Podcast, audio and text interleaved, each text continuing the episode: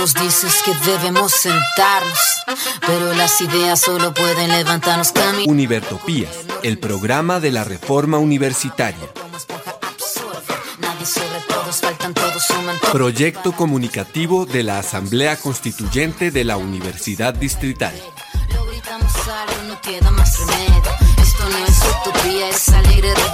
Por una educación como derecho y bien común. Escúchenos en frecuencia libre en las redes sociales y los espacios de encuentro ciudadano de la universidad, el campo y la ciudad.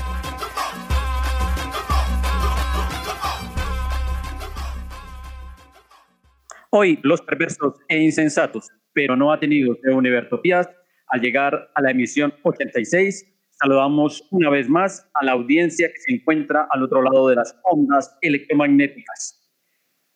Un saludo muy especial a los participantes de nuestro programa, al ingeniero de sonido y a la Academia Luis A. Calvo.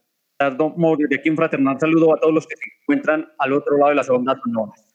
Hoy vamos a trabajar una agenda bastante apretada, pero por lo menos lo de la universidad lo vamos a desarrollar. Al interior de la universidad nos encontramos en la novena semana de clases con aquello de que las tablets no han llegado, con aquello de que sigue el, proceso remoto. Se ha desarrollado una asamblea triestamental el 19 de junio. Tenemos una serie de tareas de esa asamblea. Eh, tenemos como informe eh, un debate frente a qué ocurre con los terrenos de la SAP, qué papel juega allí el señor Carlos Fajardo, y para eso tenemos un invitado muy especial, Jared Caute, que ahorita se va a expresar ante ustedes. Y finalmente vamos a hablar algo de la reforma, vamos a reiniciar con el debate de la reforma. Y en el plano nacional, lo que alcancemos a mencionar con relación al plan de desarrollo y lo que alcancemos a mencionar con relación a lo que viene ocurriendo. Pero arrancamos de una vez con la zona musical. Una compañera llamada Olga Castiblanco, que permanentemente nos nutre con sus reflexiones con el grupo Iraca, va la primera canción, Chaflán, música de cuerda.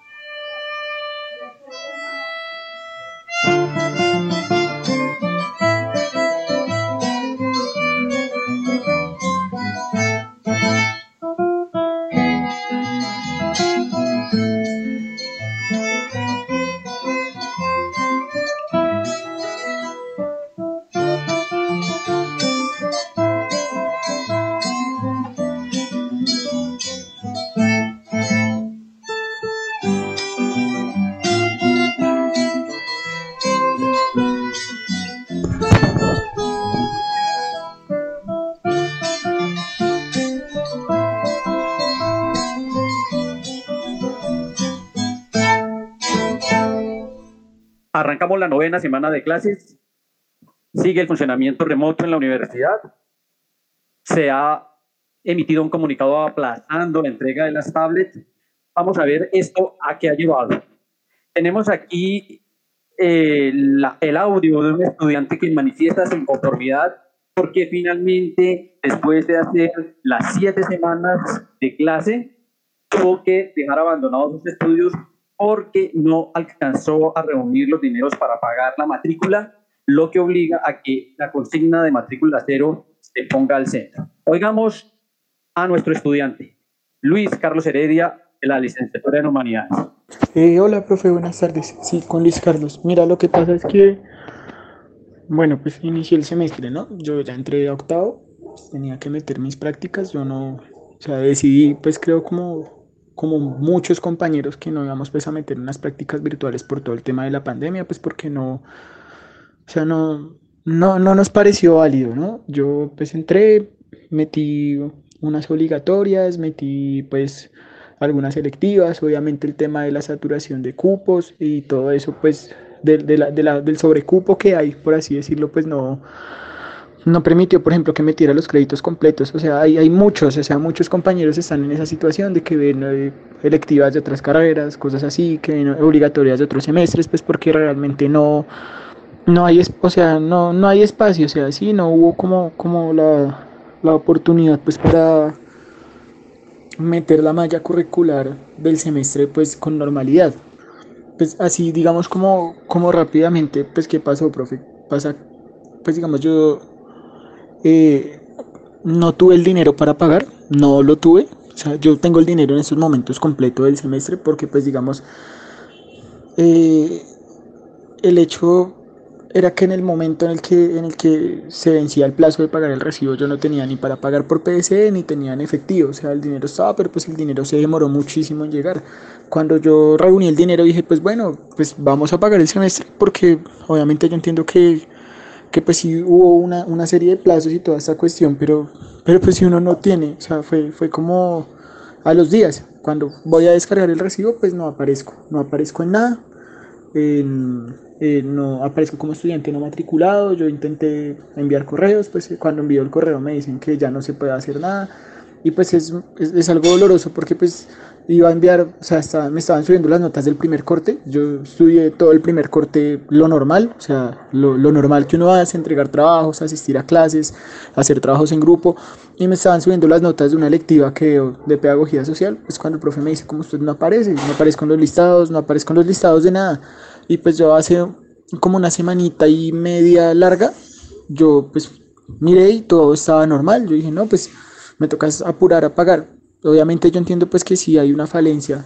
Obviamente a mí nunca me había pasado eso, pero pues obviamente nunca había estado en una pandemia. Es, es, es, complejo porque pues digamos, a principio de año pues mis papás se fueron a ir al campo, pues menos mal están allá resguardados o esta cuestión pues prácticamente estoy solo y no tengo como en quien soportarme para decirle, venga, préstemelo del semestre, ahorita le pago, después le pago. Sí, esa sea, la situación pues también es compleja y no es como que no esté el dinero, porque el dinero está, lo tengo ya hace varios días, pero pues, o sea, siento que la universidad no me da una respuesta, siento que, o sea, que obviamente no, o sea, no hay como, pues como la ayuda necesaria cuando pues obviamente uno entiende, y más por el tema de la pandemia que es, es complicado, o sea, digamos, lo que yo tenía entendido era que uno pagaba el seguro, pues que fue lo que vi en el comunicado. Yo entiendo, no estoy desinformado. Yo miré el comunicado y bueno, empezando a partir de que, de que uno dice, bueno, el pago de un seguro, pero el pago de un seguro a coste de qué? Si pues, nosotros no estamos asistiendo a la universidad, ¿para qué un seguro?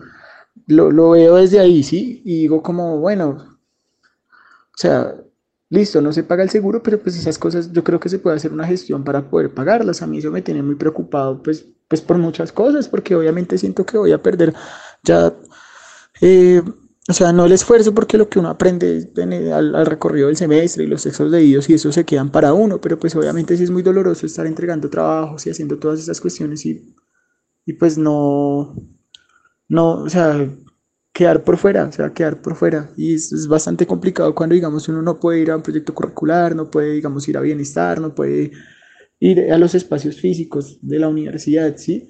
Y obviamente el tema de, de, la virtualización no coge a todo el mundo de la misma manera y pues a mí sí me ha dado un poquito duro. Creo que la chica de licenciatura, no sé si en biología, en química, ya los tres me escribieron después de la publicación, pues para reunirnos, eh, no sé, en un drive, algo, y crear la carta, porque, o sea, porque pues sí es muy embarrada, o sea, por el tema del seguro, es, es, es, es algo hasta un poco autoritario por parte de la universidad. Yo lo veo así, como bueno, no hay lo del seguro, o sea, los que puedan pagar el seguro pagan lo que queda del semestre y los que no, no, o sea, cuando, o sea, hay, hay que mirar la situación, ¿no? O sea, toda la normalidad académica, que venimos de un paro, que aparte de eso está una pandemia, eh, obviamente, no sé, yo lo hablo desde, desde mi subjetividad, desde mi contexto personal y lo digo así, o sea, Yo los últimos tres semestres me los levanté trabajando de mesero en un restaurante y ahorita pues por la pandemia no puedo ir a, ese trabajo, es, es, complicado, ¿sí? Uno dice como, como que la situación no apremia mucho tampoco y pues para que la universidad,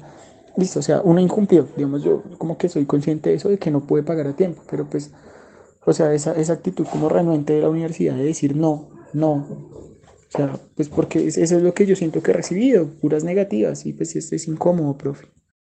Bueno, hemos oído lo que nos dice este estudiante y es parece lo que le ocurre a muchos estudiantes de la universidad. ¿Qué le podemos decir? ¿Qué podemos expresar aquí antes de empezar a hablar sobre la asamblea universitaria o la asamblea que se realizó el 19 en la que muchos de estos problemas se plantearon? ¿Qué le podemos decir a, a nuestro compañero Luis Carlos? ¿Quién se le apunta por ahí? Iniciemos con una profe en esta oportunidad. ¿Qué dices, María? Bueno, Jairo, es una situación bastante complicada la que se está viviendo algunos estudiantes. Eh, tengo algunos casos incluso en, uno de los cursos que, que, estoy manejando este semestre de estudiantes que no pudieron hacer su pago en los tiempos eh, que estaban establecidos originalmente.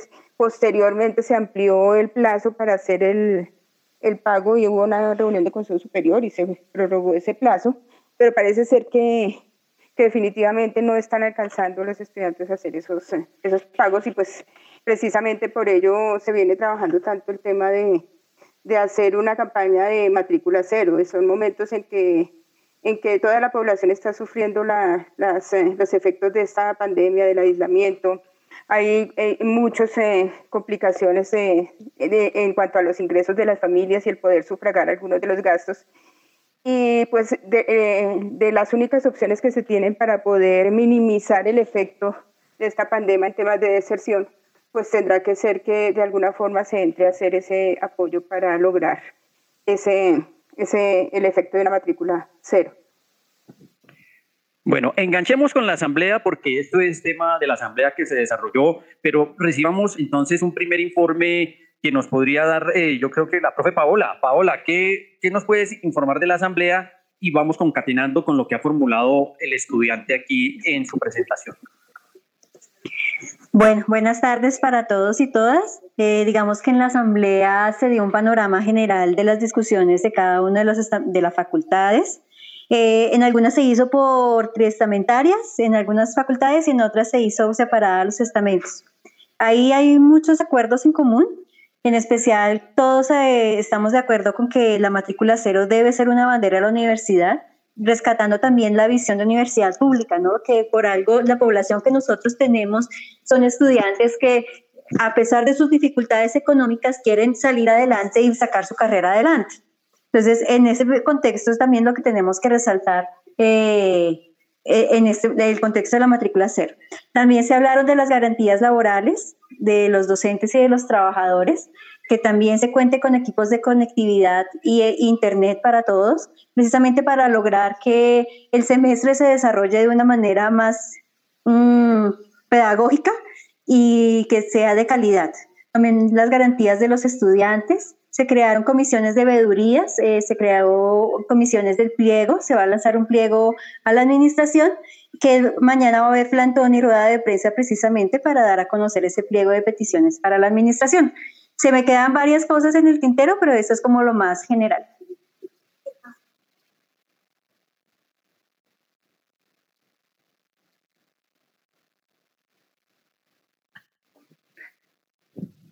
Cerró el micrófono, espera.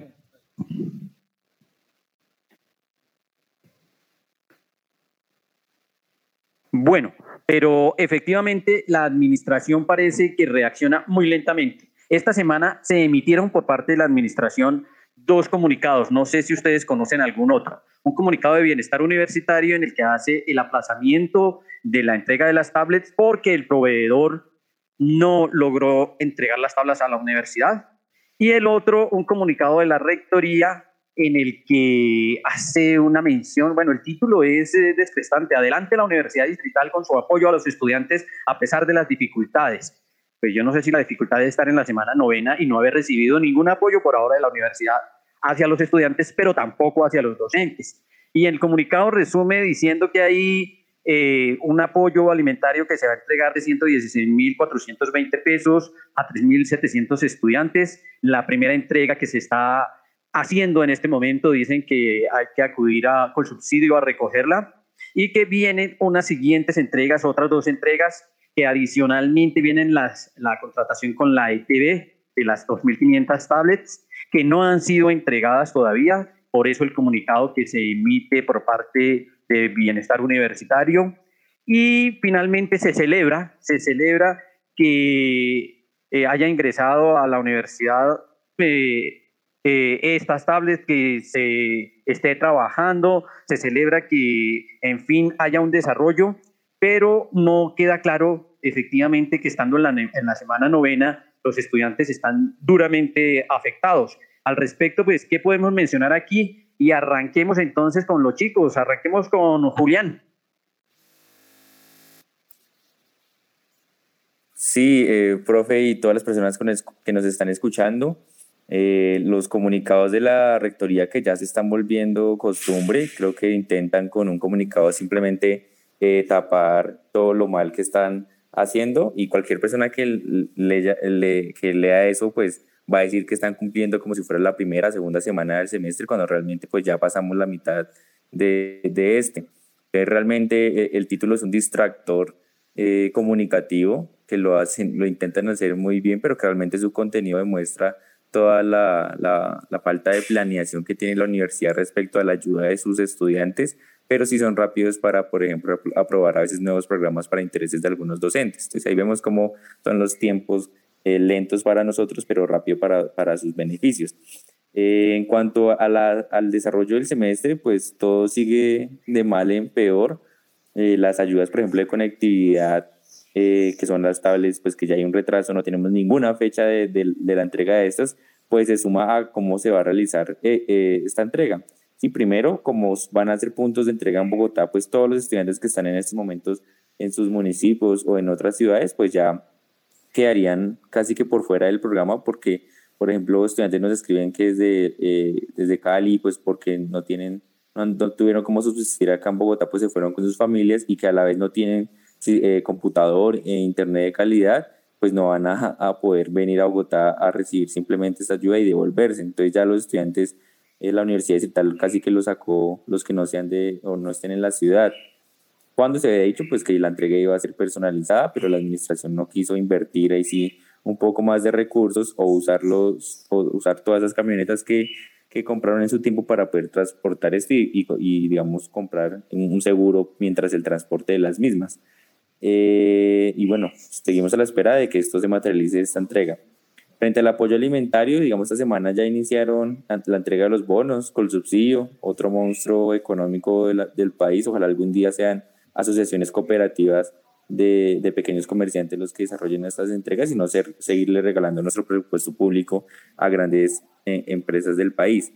Eh, y también pues está la dificultad que, por ejemplo, hay estudiantes pues, de varias ciudades municipios que en su localidad pues no, no hay ningún subsidio en donde eh, cambiar y canjear estos bonos a, la vez que hay algunos problemas administrativos de estudiantes que, por ejemplo, pues eh, no tienen el carnet en estos momentos. Sabemos que eso tiene un costo alto y pues cualquier costo en estos momentos que no sea primordial, pues va a ser un problema para todas las familias. Entonces, realmente son detalles que la administración no tiene en cuenta, que su población realmente es vulnerable, que somos estudiantes de, con pocos ingresos, pues de, la clase popular en últimas, y, bueno, y falta mucho análisis social realmente el conocimiento de la administración hacia nosotros. Tenemos a diario quejas aún respecto al desarrollo de las clases remotas y, bueno, intentamos acompañar a toda la comunidad en este tema y, ojalá el Consejo Superior ya no sea más beneplácito con, con el rector García. Realmente la alcaldía ha sido muy tibia y muy complaciente con estos retrasos y, creo que esto ya no, ya no da más eh, espera y la rectoría tiene que asumir los costos eh, políticos, tiene que asumir los costos académicos y, y, el tema económico. Creo que hay que hacerle mucho seguimiento a cómo ha sido todo este procedimiento y recursos para estos dos proyectos. Muy buenas tardes, Jared. Daniel, ¿cómo estás? Es nuestro invitado del día de hoy, pero lo vamos a fusilar, Jared, lo vamos a fusilar. ¿Usted qué piensa de esto que está ocurriendo hoy con estos temas en la universidad.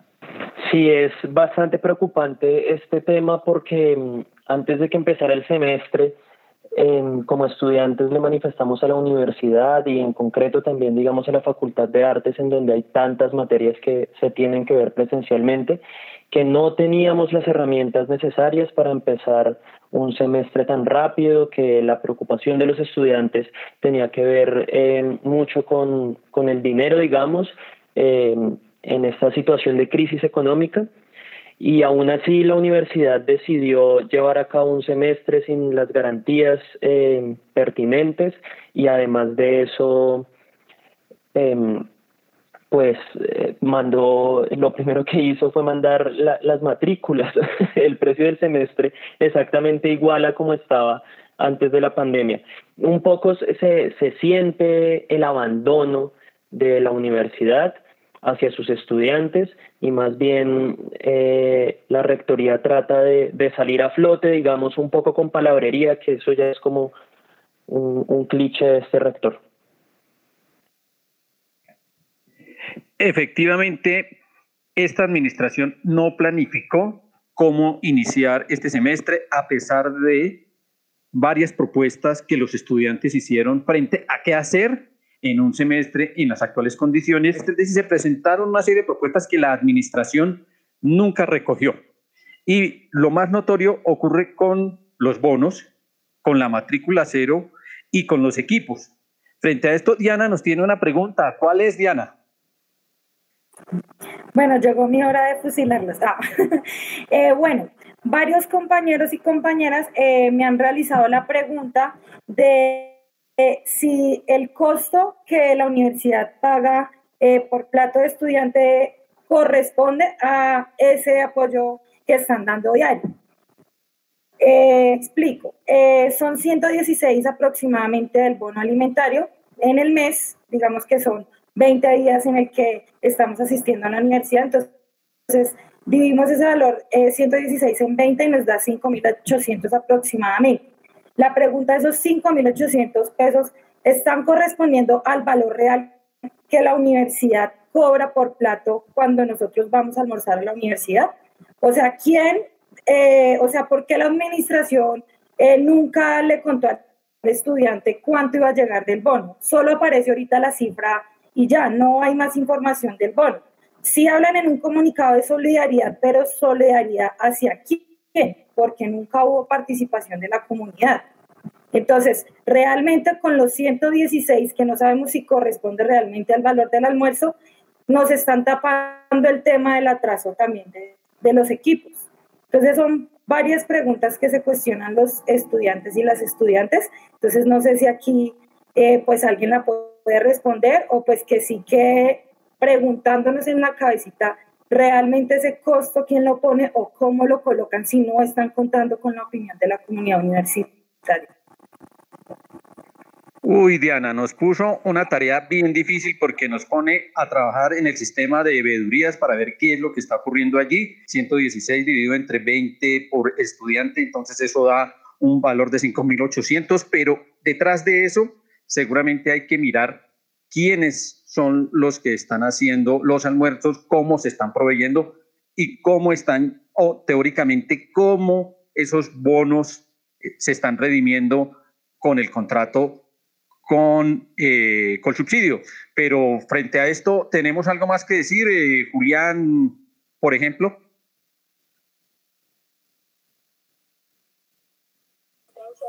Eh, no, yo creo que ahí quedan las dudas sobre la mesa. Ah, hay que aprovechar los espacios que vamos a tener esta semana de interlocución mínima con la administración y la alcaldía y queda totalmente aún toda la garantía real de, matrícula cero, que yo creo que ahorita ya empezaremos a hablar y tenemos ya la gran experiencia de la Universidad de Cundinamarca. Listo. Antes de hablar de matrícula cero y antes de darle la palabra a Sebastián, que será el que inicia con este tema, pues vamos a nuestra zona musical y vamos a hablar de la esperanza. Vamos a hablar de la canción de Víctor Jara, El Manifiesto, y es interpretada por un proyecto que se llama La Esperanza Viene del Sur, desde Argentina.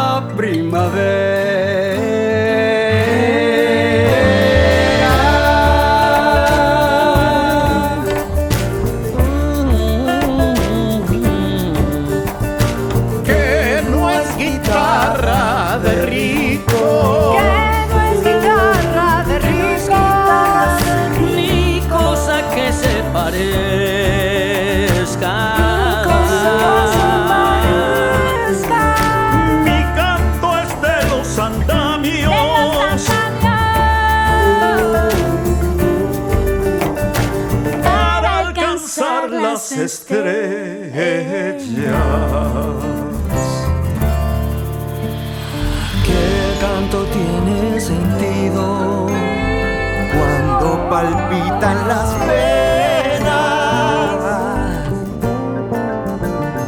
Del que morirá cantando las verdades verdaderas.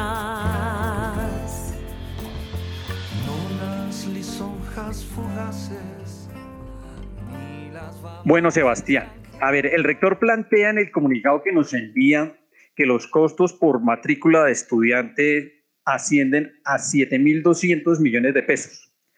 Unos estudios que han estado presentando varios profesores y varios estudiantes dicen que eso redondea en 27 mil millones de pesos. Los estudiantes de OSA hicieron algunos ejercicios también. El asunto es que el día de ayer circuló por todos los medios de comunicación que la Universidad de Cundinamarca ya por mandato de la gobernación que se sujeta a las propuestas de los estudiantes va a hacer la ejecución de la matrícula cero. Aquí en la universidad, frente a eso, ¿cómo va el asunto? Bueno, sí, profe, buenas tardes a usted y a, a todos quienes nos escuchan, a todos y a todas.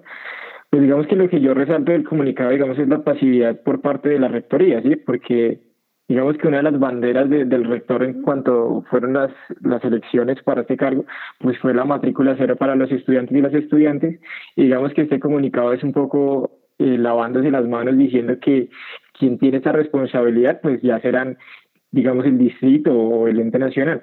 Sin embargo, pues no hay una posición clara de la rectoría respaldando esa matrícula cero, pues de las dificultades que estamos viviendo como estudiantes en la universidad distrital, con lo cual sí, digamos, rechazaría mucho el tema de la pasividad, tanto que es de la rectoría hacia, digamos, el distrito y la nación en cuanto a los recursos para que se logre esta matrícula cero, como también la pasividad, digamos, del, de la misma distrito, de la presidencia del Consejo Superior Universitario, para que la rectoría y, digamos, toda la administración de la universidad, pues, trabajen, digamos que de verdad arduamente en pro de generar estas garantías para el estudiantado y pues también para el estamento docente.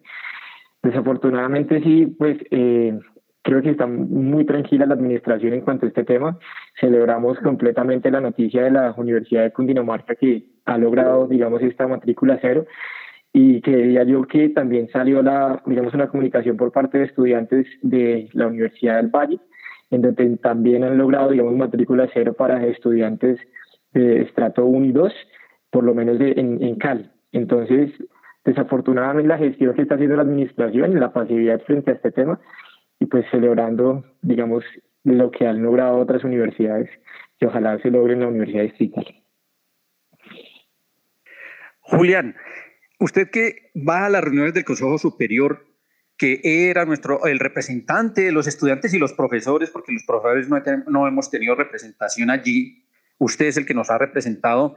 ¿Cómo ve el ambiente? ¿Usted qué ha visto allá? ¿Qué ocurrirá ante esta petición? Pues digamos, el, o sea, el tema es complejo, todos para salir bien en medio siempre dicen estamos de acuerdo, queremos apoyar a los estudiantes, pero ya en plata fina le ponen los peros del mundo para poder eh, construir estas propuestas. Nosotros estuvimos reunidos como comité de matrícula cero y ya tenemos una propuesta técnica y que es viable para empezar a negociar ya con la administración, la alcaldía y el gobierno nacional para poder viabilizar la matrícula cero en la universidad distrital. Y esto, digamos, desarrollado por muchos aspectos. Digamos, no solo el tema de que la gente efectivamente no tiene para pagar la matrícula, sino también el hecho de que la educación debe ser concebida como un derecho y que no se debe sesgar, digamos, las personas que por sus recursos no puedan acceder al mismo. Y esto se enmarca en un tema permanente de esta, de esta matrícula cero y no como una respuesta únicamente a la coyuntura. Aparte hay muchos factores sociales, digamos la, alcaldía de Bogotá, el mismo Ricardo García, pues están de acuerdo de que la gente no debe salir a exponerse a la calle por el tema del virus. Pero ¿qué pasa? Cuando los estudiantes no tienen cómo pagar la matrícula, pues tienen que buscar un trabajo o un rebusque, como, se llama, y eso obliga a la gente a salir a la calle, ya sea para movilizarse, como nos ha, ha, tocado hacer, o pues a buscar un trabajo para poder pagar la matrícula. Es decir, que si esto no se, no se aprueba en, en, estos momentos, pues realmente lo que está haciendo Ricardo García y la, alcaldía de Bogotá es sacar a la gente a la calle para poder eh, eh, pues tener esta matrícula. En ese sentido, pues la propuesta eh, recae en que efectivamente el gobierno nacional puede debe y debe tener una participación en, en, en esa financiación. La alcaldía también no puede lavarse simplemente las manos como que no hay presupuesto. Varios compañeros pues también nos aportan de que eh, los recursos pueden venir de eso, esas, esos créditos que la alcaldía quiere seguir implementando en educación eh, superior y todo el presupuesto que la Agencia para la Educación Superior, la Ciencia y la Tecnología pues va a manejar, ¿por qué no dárselo a la universidad estatal para fortalecer sí que esos estudiantes tengan matrícula cero? Y la administración pues también hay algunos recursos ahí que no se van a ejecutar, que realmente tenemos algunos malos manejos, entonces ahí también podría aportarse a esta financiación, que realmente puede ser más una decisión política. Para este semestre eh, realmente ellos se contradicen, no son 7.200 millones de pesos, esto ya se respondió por parte de la administración diciendo que son 6.400 millones de pesos, es decir, tan solo el 1.75% de todo el presupuesto de la universidad distrital. Entonces, eh, realmente esto puede ser solventado sin dejar de percibirlo de matrículas, no va a entrar la universidad en quiebra, entonces eh, hay recortes de gastos para otras cosas, pues eh, podemos entrar realmente en un, estado de austeridad sin descartar claramente la educación superior ni una financiación plena del Estado para su funcionamiento, pero en estos momentos necesitamos atender esta, esta situación. Y bueno, presentaremos esta, esta propuesta al Consejo Superior el día de mañana y esperamos que mínimamente haya un ámbito de discusión y análisis de la propuesta, lo cual implicaría aplazar mínimamente el pago que ya está para el 3 de julio y no queremos que hagan como otras universidades que dejen hasta el último día para pronunciarse y que los estudiantes que, que, que pagaron o que no pudieron pagar pues ya miran qué hacer, como la Universidad Pedagógica que sacó el último comunicado un día antes de su pago y creo que es una estrategia bastante fascista por parte de las administraciones. Listo, lo que le podemos decir entonces a toda la comunidad universitaria es que hay propuesta, que la propuesta está, que se pone sobre la mesa en el Consejo Superior, en el comité que corresponda, que el Consejo de Bogotá, que el Ministerio de Educación Nacional van a tener una propuesta de la universidad y que es muy complicado que desde el punto de vista político, después de que se ha aprobado esto en dos universidades, no se vaya a hacer en la universidad distrital. Pero tengo entendido, por lo que se dijo en las, en las asambleas, que se va a tratar de formular un pliego, de organizar unos puntos para materializar un pliego. ¿Eso es así o no es así? Porque tengo entendido que hay muchas más cosas, garantías de los estudiantes, no solamente la gratuidad, no solamente matrícula cero, garantías para los profesores desde el punto de vista de la recarga laboral que se les ha venido encima, las garantías para los trabajadores, los laboratoristas, sobre todo el proceso como se retorna a las aulas, ya sea este semestre o el siguiente o más bien el del 2021 porque en la asamblea entiendo que se definió que no se regresa a las aulas, que no se regresa a los laboratorios porque no hay condiciones materiales para ello. ¿Sí es así? Profe Paola. Así es. En ese pliego, digamos, la idea es eh, lograr plasmar las peticiones que tenemos los tres estamentos, es ser claros con la administración de qué es lo que pedimos y cuáles han sido sus retrasos y sus demoras en, hacer. También se están cuadrando unos derechos de petición eh, para pedir información de, de cuánta ha sido la deserción de los estudiantes y mirar en realidad eh, cuál ha sido la acogida de, del semestre. Eh, también haciendo una evaluación de cómo ha sido el desarrollo del semestre. Eh, digamos que hay varias cosas a ejecutar y una cosa muy importante que quedó es las vedurías también, ¿no? Entonces es también para invitar a toda la comunidad que se una a las diferentes mesas de trabajo para seguir mostrando a la administración, exigiéndoles las cosas que de, deben hacerse para que funcione la universidad.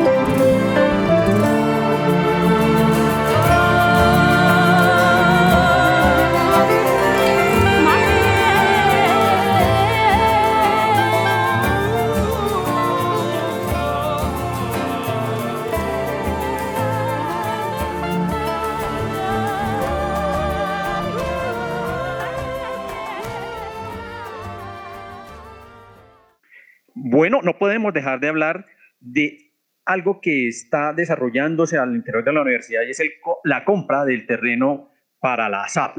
Al respecto, el señor decano José Azad ha emitido un comunicado, que más que un comunicado es como una invitación y un agradecimiento a la comunidad universitaria, en particular profesores, estudiantes y trabajadores de la SAT, por haber eh, trabajado de común acuerdo para lograr este exitoso o esta exitosa compra del terreno. Sin embargo, entendemos que hay una comisión que está trabajando en ello, entendemos que Carlos Fajardo hace parte de esa comisión, entendemos que hace unos días salió un escrito en Facebook en el cual hacen un breve recorrido sobre el papel que el representante de los egresados ha tenido en el Consejo Superior Universitario y que cuestiona cuestiona el papel de este representante. Entonces, frente a eso vamos a hacer varias preguntas porque tenemos aquí como invitado a Jared Ricauti, que fue el que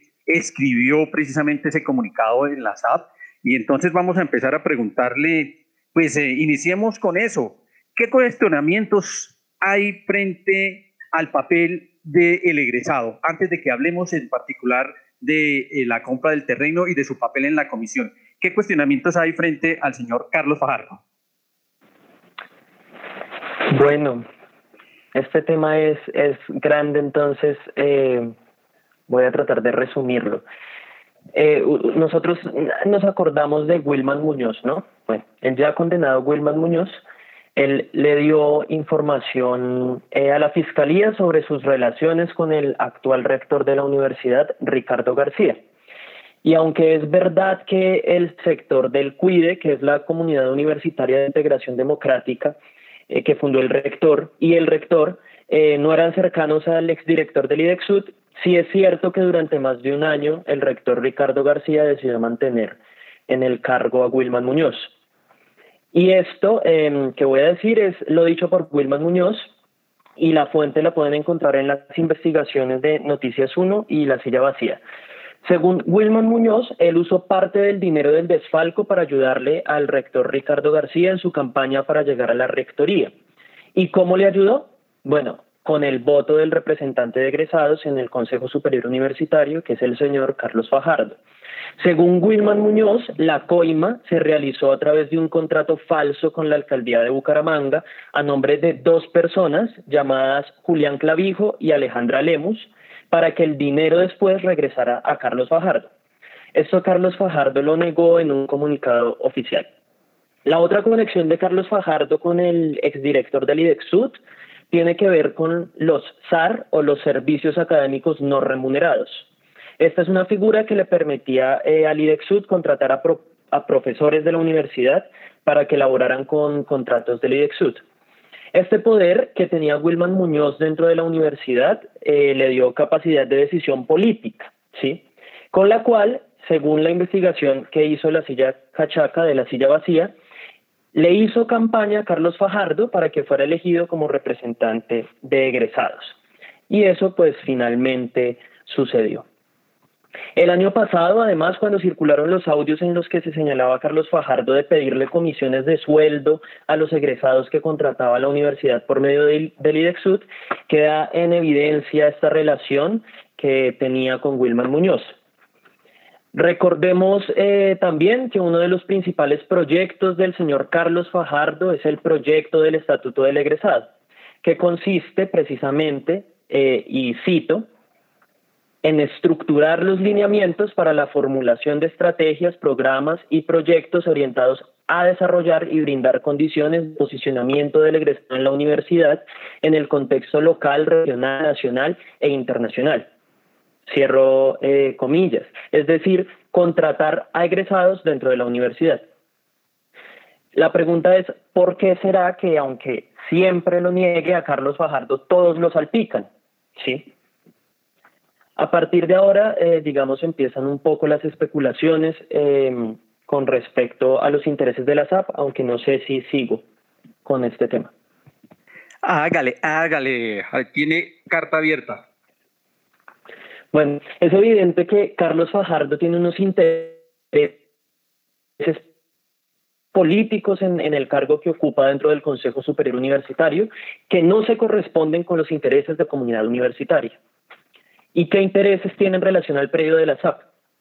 Bueno, es necesario hacer una veeduría de todos los contratos que tiene la Universidad Distrital con los espacios que debe arrendar la SAP para determinar qué tipo de intereses pudiese tener el representante de egresados.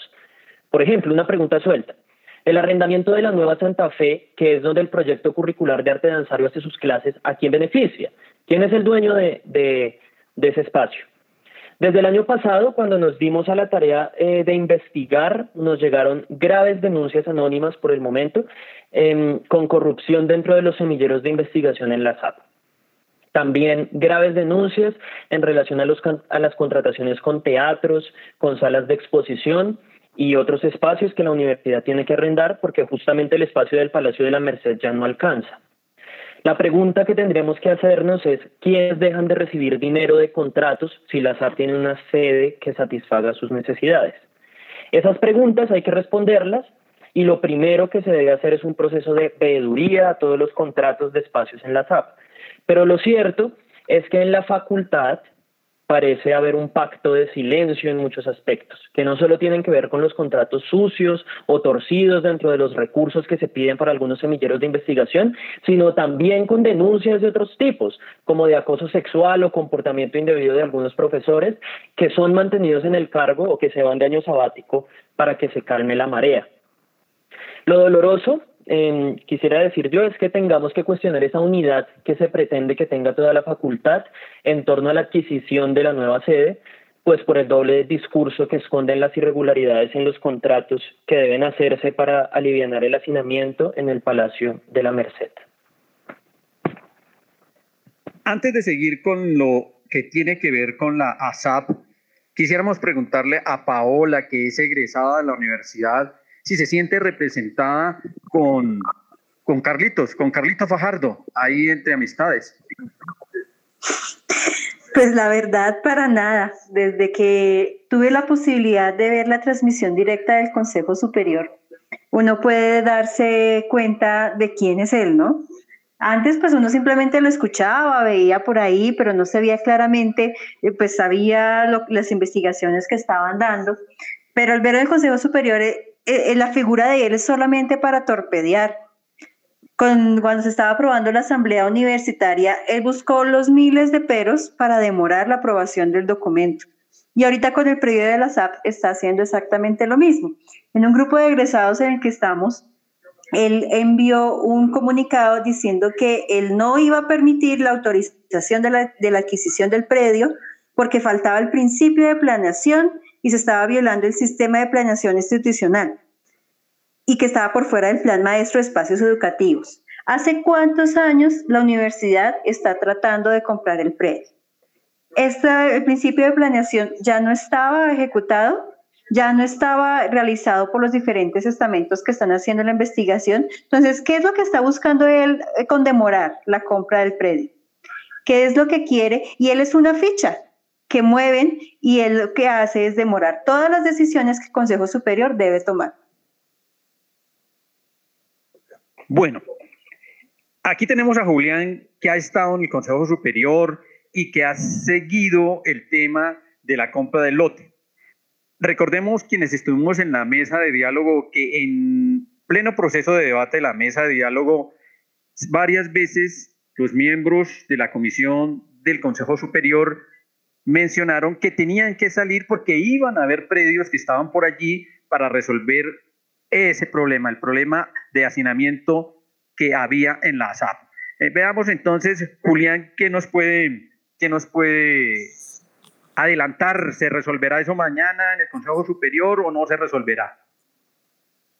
Sí, digamos que esta agenda de, de la Facultad de Artes en teoría he estado por bastantes años en la universidad, pero ninguna solución ha sido efectiva desde que en el anterior plan de desarrollo se le sacó a la Facultad de Artes y es en estos momentos la única facultad que no tiene proyectos de infraestructura o, vigentes o que estén en planificación. Entonces creo que ya no da ninguna espera una, una, una compra, una construcción de, para una facultad de artes, sino simplemente eh, soluciones a medias o al corto plazo. Eh, y en ese sentido, digamos, todo, todo este trabajo, toda esta, eh, o sea, el punto en el cual nos encontramos hoy es únicamente gracias a, al, al, movimiento estudiantil, al movimiento eh, docente, no ha sido por beneplácito de ninguna administración. ¿Y por qué? Yo creo que ahí hay, hubo una habilidad bastante importante en el paro del 2016 y fue que al, al encontrar que ese plan de desarrollo ya se iba a vencer y que no había ninguna propuesta, el, los estudiantes y docentes propusieron una agenda en cuanto a infraestructura que es totalmente legítima y legal porque recordemos que esa mesa de negociación tiene un, un acuerdo que la crea por el mismísimo Consejo Superior, el máximo órgano de dirección y gobierno. En esa agenda de infraestructura está estipulado claramente que la Facultad de Artes es un tema de prioridad y que desde ese año por eso se han venido adelantando algunas posibles salidas y que hoy pues digamos culminan un poco con la compra de un predio en la calle 13. Eh, eso para evitar todo oportunismo que, que, va a salir en estos días y ya algunos sectores políticos, digamos, aparte de, algunos representantes del Consejo Superior, pues van a decir que fue gracias a ellos o que las artes ahora sí son, importantes cuando durante mucho tiempo también le dieron la espalda. Entonces esto es únicamente una victoria de estudiantes y docentes de la facultad y la universidad, quienes ven en las artes un tema importante para la construcción de una nueva sociedad. La comisión del Consejo Superior, en la cual también eh, tuve la oportunidad de participar, claro, velando siempre por los derechos de los estudiantes, efectivamente era para solventar esas dudas eh, jurídicas o técnicas que se presentaron en, en algún momento en esa sesión, muchas por parte de Carlos Fajardo, la cual una a una se fueron solventando. Eh, claro, digamos, comprar un predio, no estamos exentos de que hayan muchas manos detrás, tanto para no comprarlo como para sí o sí que sean esos predios que, por ejemplo, pues son del Banco eh, de Occidente. Pero acá lo importante no son esas, esos aspectos, digamos, el tema de deudía, necesitamos hacerlo, pero lo importante acá es darle una solución a nuestros estudiantes, a nuestros egresados y pues a toda la gente de la, de la ciudad. En ese sentido se solucionaron cada una de las dudas, se dio la aprobación en comisión, eh, ahí sí por todos los miembros de, de, la comisión, que recordemos era alcaldía, la presidencia, gremios y egresados, ya nosotros participamos únicamente con vos, eh, se votó presentar al Consejo Superior la propuesta ya de, de, de, la, de la compra de este predio, o sea, le autoriza al rector esta compra y en la sesión del, del día de mañana pues está agendado este punto con todos los soportes, con las observaciones ya solventadas de, del Consejo Superior, entonces ahí fue, fueron las, ahí sí las mayorías de, de esta comisión las que dieron respuesta a que pues necesitamos una facultad de artes por la presión que también la comunidad ha hecho muy bien en, en varios aspectos. Entonces esperamos que ya este 25 de junio por fin tengamos una respuesta positiva para Bogotá de que vamos a iniciar, porque es, es un inicio y un pasito hasta ahora para la construcción de nuestra nueva facultad de artes ASAP. Bueno, lo que nos queda claro es que es una victoria de los estudiantes, los profesores y los trabajadores de toda la universidad, en particular de los de la Academia de la ASAP, específicamente nuestra Facultad de Arte. Así lo concebimos y así las vedurías tienen que empezar a funcionar desde la ASAP hacia arriba por toda la universidad. Pero hace unos años, varios ya, murió Carlos Gardel y él es el que nos va a acompañar en la siguiente zona musical, Cambalache.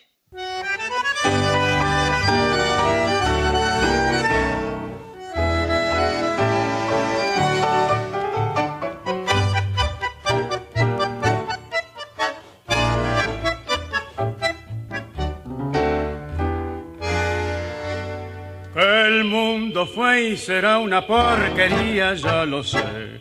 En el 506 y en el 2000 también, que siempre ha habido chorros, maquiavelos y estafados, contentos y amargados, valores y doble. Pero que el siglo XX es un despliegue de maldad insolente, ya no hay quien lo niegue. Vivimos revolcados en un merengue y en el mismo lodo todos manoseados. Hoy resulta que es lo mismo ser derecho que traidor. Ignorante, sabio, chorro, generoso, estafador, todo es igual, nada es mejor. Lo mismo un burro que un gran profesor, no hay aplazón ni escalafón, los inmorales nos han igualado. Si uno vive en la impostura y otro roba en su ambición, da lo mismo que si es cura, colchonero, rey de basto, cara dura o polizón. Qué falta de respeto, qué atropello a la razón.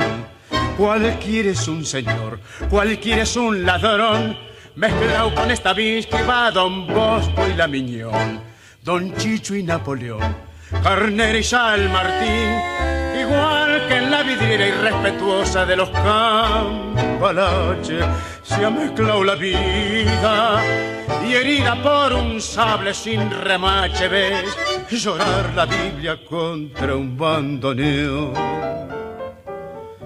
siglo XX, cambalache, problemático y febril. El que no llora no mama y el que no roba es un gil. Dale nomás, dale en el horno nos vamos a encontrar. No pienses más, siéntate a un lado, que a nadie importa si naciste honrado. Es lo mismo el que trabaja, noche y día como un buey que el que vive de los otros, que el que mata, que el que cura, o está fuera de la ley. Y en nuestra última parte del programa, en el último segmento del programa, vamos a hablar nuevamente de la reforma.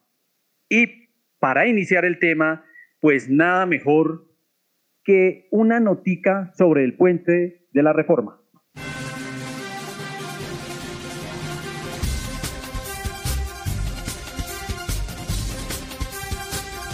Insólito. Filosófico director de la Academia de Estudios Superiores del Distrito respalda proyecto para construir Transmilleno por la avenida Séptima. Una semana después, el Instituto de Urbanismo y Vías conceptúa que la obra es inviable. La academia queda como un zapato. ¡Atención! ¡Fantástico! ¡Última hora! Con un espectacular acto simbólico se entrega el Puente de la Reforma, la más grande obra de ingeniería institucional jamás conocida. Estamos en el lugar de la noticia. Estamos aquí en el paso que conecta a la población de El Difícil con la población de Pueblo Nuevo, en donde ya está dispuesta la papayera y los voladores para el acto simbólico de entrega de una de las más grandes obras de ingeniería institucional de que se tenga noticia. El Puente de la Reforma, Luego de muchos años de espera y de cambiar muchas veces los planos, la obra finalmente será entregada a la comunidad. Se encuentra con nosotros el señor Gobernetas de turno, quien presidirá este acto simbólico en presencia de las principalísimas autoridades legítimamente constituidas. Señor Gobernetas, luego de tantos años de espera, ¿cómo se logró finalmente destrabar la construcción? Querida periodista, al iniciar mi administración, detectamos un exceso de participación que estaba erosionando la gobernabilidad y la eficacia en la ejecución de la obra. Así que tomamos unos bocetos que había hecho una gentecita allí y, acompañados de lo más selecto de la inteligencia institucional, nos encerramos en un recinto blindado contra cualquier interferencia democrática, a operar con unas tijeras de alta precisión en extenuantes jornadas de trabajo al cabo de las cuales logramos un diseño cuasi revolucionario que daba forma a esta magnífica obra. Señor Gobernetas, han corrido rumores de que el puente se construyó sin los correspondientes cimientos ideológicos y además... Estimadísima comunicadora, como usted entenderá, hay cosas que escapan a la limitada comprensión del pulpo. Esta obra fue concebida desde una perspectiva conceptual muy superior y haciendo uso de una innovadora tecnología que permite tender puente sin necesidad de cimientos. Ahora que ya está el puente construido, yo mismo me encargaré de diseñar los cimientos, que tendrán una función principalmente decorativa, de estilo, sin afectar la coherencia absoluta que tienen los planos. Pero algunos pobladores han denunciado que en el diseño no se tuvieron en cuenta las necesidades de la comunidad, ni las características geológicas de la zona. Como usted comprenderá, amiga periodista, estar enferma no hace que usted conozca la patología mejor que su médico. La calidad de la obra está garantizada por la participación de un selecto y anónimo equipo de avesados asesores. Los rumores a los que usted hace referencia hacen parte de una andanada mediática en contra de la institucionalidad. ¿Y estos asesores sí conocen nuestros campos? Depende de qué campo se refiere, cara amiga. Esa es toda una disquisición epistemológica que usted seguramente no entendería. Ellos saben mucho de, por ejemplo, campos de flores, de los que se extrae el néctar con lo que luego se hace mermelada. Es una operación muy compleja. Pero los jóvenes de la región sí podrán usar el puente para ir a estudiar. Mire, para ir a estudiar, lo mejor es que usen otro camino. Un puente de estas cualidades está hecho para propósitos muy superiores, como dinamizar los negocios, por ejemplo, y no puede quedar a la merced del abuso de la muchedumbre. Esto es del ABC del etos democrático institucional. Y bueno, señor Gobernetas, el puente cuenta con una estructura sólida, ¿podemos estar seguros de que no se va a caer? Estimada profesional de la comunicación, lo que le puedo asegurar es que el puente cuenta con una robusta estructura burocrática que asegura nuestra estabilidad. Además cuenta con una hermosa valla que deja en alto la imagen de nuestro gobierno. Muchas gracias, señor Gobernetas. Estas fueron las declaraciones del señor Gobernetas de turno, minutos antes del acto simbólico de entrega del nuevo puente de la reforma. Sigan ustedes en el estudio. Oiga, Wilson, mire a ver por dónde nos devolvemos porque ese puente está como sospechoso. Wilson. Wilson. Wilson.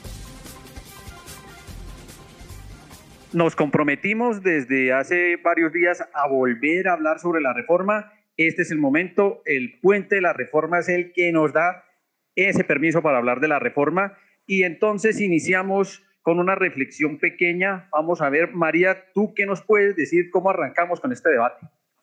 Ah, el re- es un debate de ya mucho tiempo, pero tan vigente eh, en estos momentos en que eh, tenemos crisis en la sociedad, crisis en salud, crisis en la educación y particularmente crisis en la educación superior. Y en este momento en que tenemos un mes con tres puentecitos, pues qué, qué- qué bueno hablar del puente de la reforma. Eh, recuerdo yo, ahora unos dos años, un poquito más tal vez, eh, la administración que, se, que empezó en ese momento, la administración del doctor Ricardo García, pues hacía mucho énfasis en que en, sus, en sus eh, proyectos y en sus eh, compromisos estaba sacar adelante esa reforma. Y recuerdo que en ese momento pues se truncó un proceso participativo que venía dándose alrededor de la Asamblea Constituyente Universitaria y todo el proceso de participación. Se trunca para sacar un calendario en el Consejo Superior Universitario de aprobación de, me suena a mí, el puente de la reforma, cosa que tampoco, que no tuvo trámite porque pues lo que mal nace, pues mal termina, ¿no? Y nació con un desconocimiento total de lo que son los procesos participativos en la universidad, las iniciativas de la comunidad. Y pues naciendo de esa forma, pues tampoco pudo consolidarse ese proceso de reforma.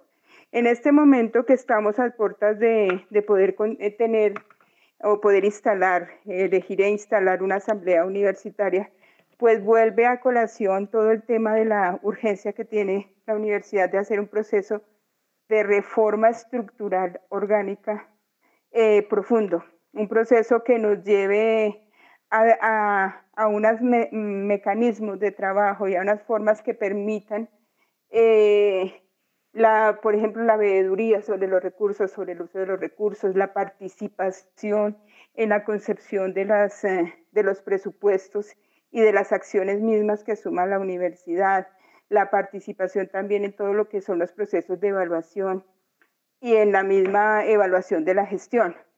Entonces, eh, es un momento bien importante para que esta Asamblea Universitaria y todas las personas que salgan allí elegidas para conformar este nuevo escenario de participación retomen una historia, analicen y, y valoren esa historia para que por fin continuemos un rumbo que nos lleve a, a una reforma orgánica profunda en la universidad.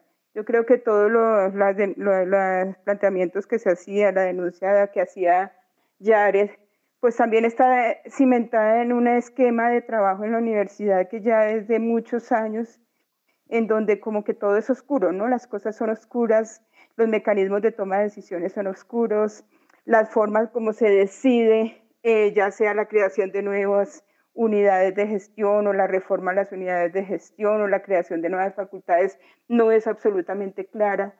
Eh, hemos, o sea, como institución se ha dado mm, paso a que ocurran unos actos de corrupción como el que mencionaba, eh, se mencionaba hace un rato, lo que ocurrió en el IDEXUD, pues también es fruto de, de modificaciones que se hacen inconsultas, pero también sin tener en cuenta la historia y sin buscar realmente soluciones a los problemas de fondo que tiene la universidad.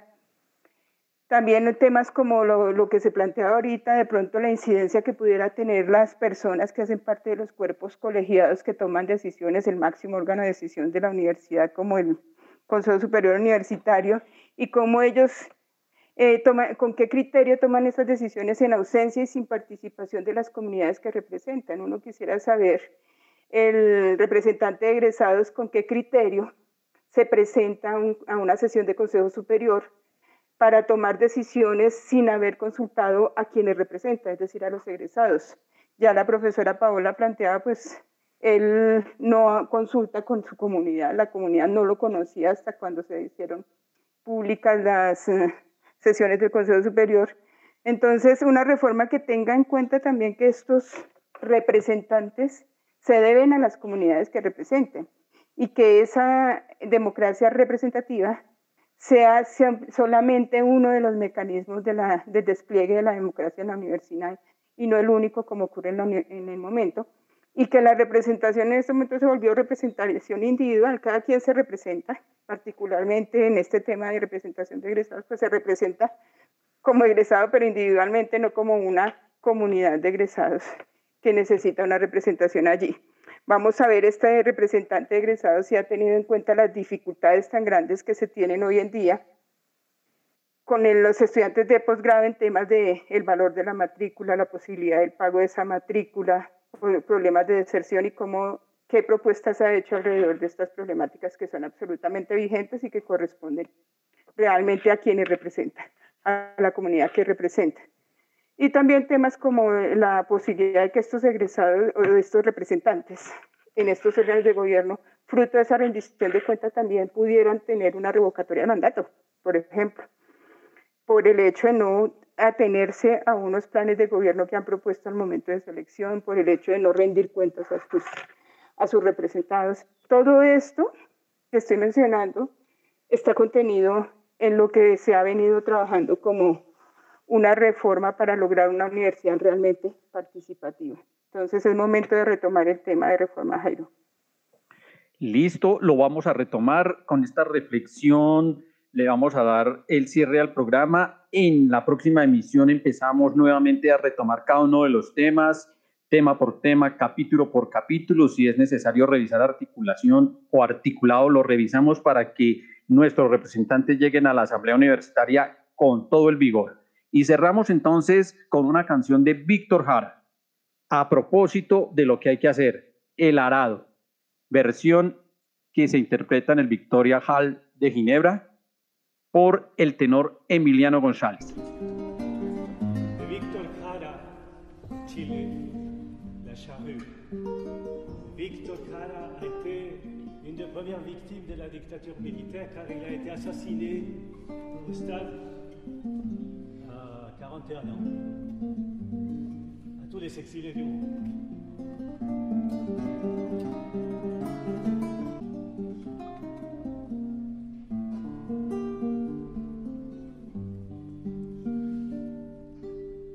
Aprieto firme mi mano y un dorado en la tierra. Hace años que llevo en ella como no está de agotado. Aprieto firme mi mano, y hundo el arado en la tierra, hace años que llevo en ella.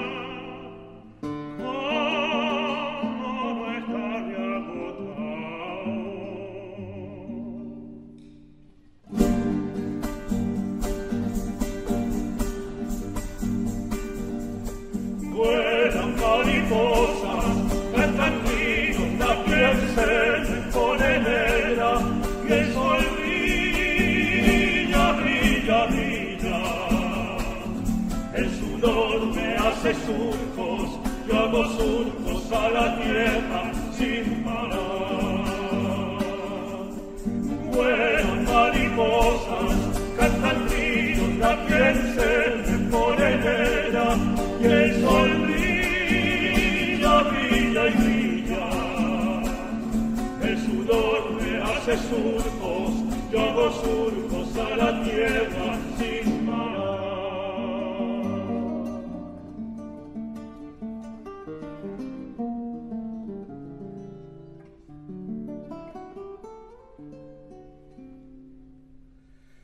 Afirmo bien la esperanza cuando pienso en la otra estrella que es tarde me dice ella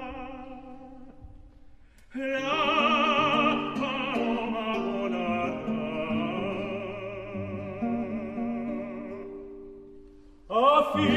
bien la esperanza cuando pienso en la otra estrella. Nunca es tarde, me diseña la paloma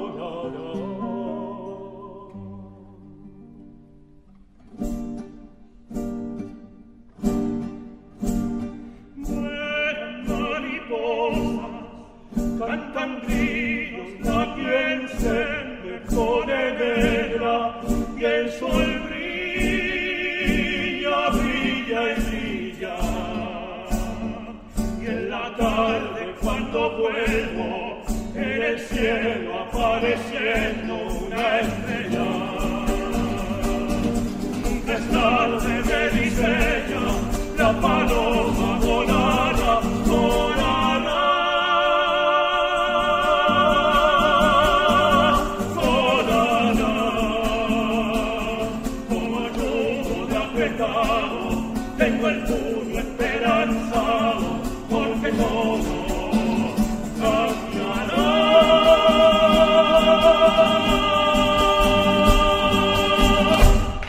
Los perversos e insensatos y no atenidos de Univertopías, agradecemos a nuestro ingeniero de sonido, a la Academia Luisa Calvo, a quienes nos oyen detrás de las ondas sonoras, a Sebastián, a Yaret, a Paola, a Diana, a María Eugenia y a Julián, quienes ha- han estado aquí en el programa desarrollando sus puntos de vista.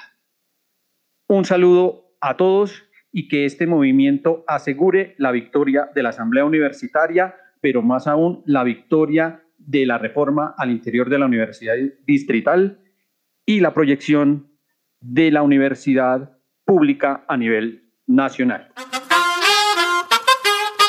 Tú nos dices que debemos sentarnos, pero las ideas solo pueden levantarnos camino. Univertopías, el programa de la reforma universitaria. Nadie sobre todos, faltan todos, suman Proyecto comunicativo de la Asamblea Constituyente de la Universidad Distrital. Lo gritamos algo, no queda más remedio. Esto no es utopía, es alegre rebeldía. Por una educación como derecho y bien común. Escúchenos en frecuencia libre en las redes sociales y los espacios de encuentro ciudadano de la universidad, el campo y la ciudad.